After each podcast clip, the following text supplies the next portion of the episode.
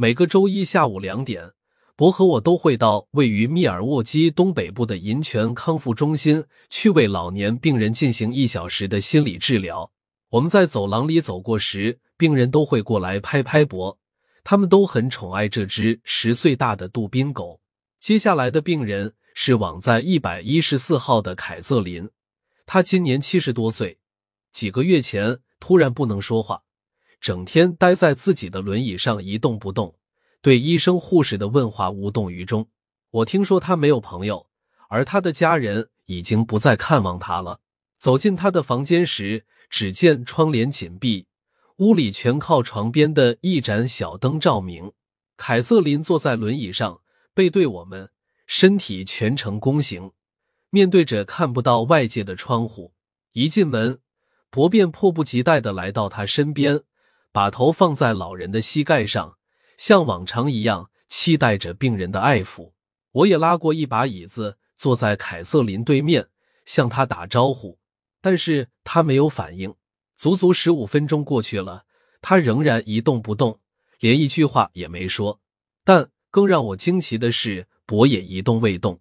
他站了整整十五分钟，自始至终，博的下巴没离开过老人的膝盖。如果你像我一样了解博的秉性，你就会知道，对他来说，等十秒钟都是不可能的。他会用鼻子不停的拱你，会发出抱怨的呜呜声，会靠在你身上扭动全身，直到你不得不抚摸他为止。我问一个护士，为什么凯瑟琳对外界会这样冷漠？我们也不知道。有时候老年人的亲戚对他们不理不睬时，这样的情况就会发生。我们能做的，也就是让他最后的日子过得舒服些罢了。第四次去一百一十四病房时，我下午刚好要做一个讲演，心想反正动物疗法对凯瑟琳也不起作用，又何必自讨没趣呢？便决定把十五分钟的访问缩短到五分钟。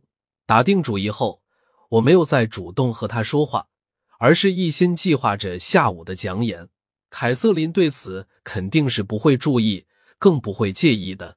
从那次探访到现在，整整十年过去了。博在八年前永远离开了我，但每当我失去耐心的时候，便会想起博是如何坚持不懈的爱打动了凯瑟琳。如果狗可以多等十分钟，用耐心唤醒爱，我相信人类也应该能做到。